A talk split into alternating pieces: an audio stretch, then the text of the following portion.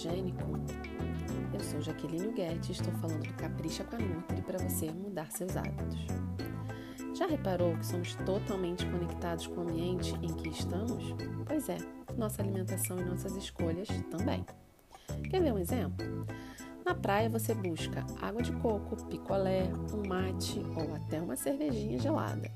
Mas no jantar romântico a dois, um vinho ou um espumante são muito mais bem-vindos. No, no cinema, buscamos pipoca e não feijoada. Além do ambiente, nossas emoções também direcionam nossas escolhas. É fácil comer um pacote de amendoim ou uma barra de chocolate quando estamos ansiosos. Contudo, nós passamos a maior parte do tempo em casa, principalmente no home office, e no trabalho. E esses ambientes influenciam muito as inúmeras escolhas que fazemos no dia. Então, anote essas dicas para deixar o seu ambiente mais favorável às suas decisões. Dica número 1: um, bancada da cozinha. Apenas alimentos in natura, como frutas.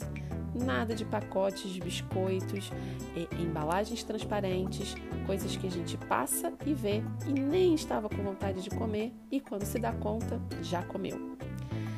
Dica 2: Deixe sempre frutas picadas em embalagens transparentes, como melancia, abacaxi, uvas já higienizadas, para ao abrir a geladeira, essa ser a sua primeira visão.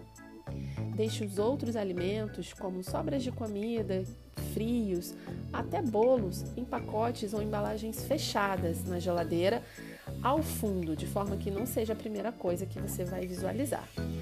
Alimentos como os biscoitos, crackers ou até os petiscos como nuts, deixe nos armários na parte mais alta, fechada, que te dê bastante trabalho para pegar. Não facilite, dificulte. Evite deixar sempre cervejinha gelada ou vinho gelado na geladeira à sua disposição. Quando estiver com vontade, necessidade ou a sua refeição luxo, vai lá e compre apenas uma garrafa.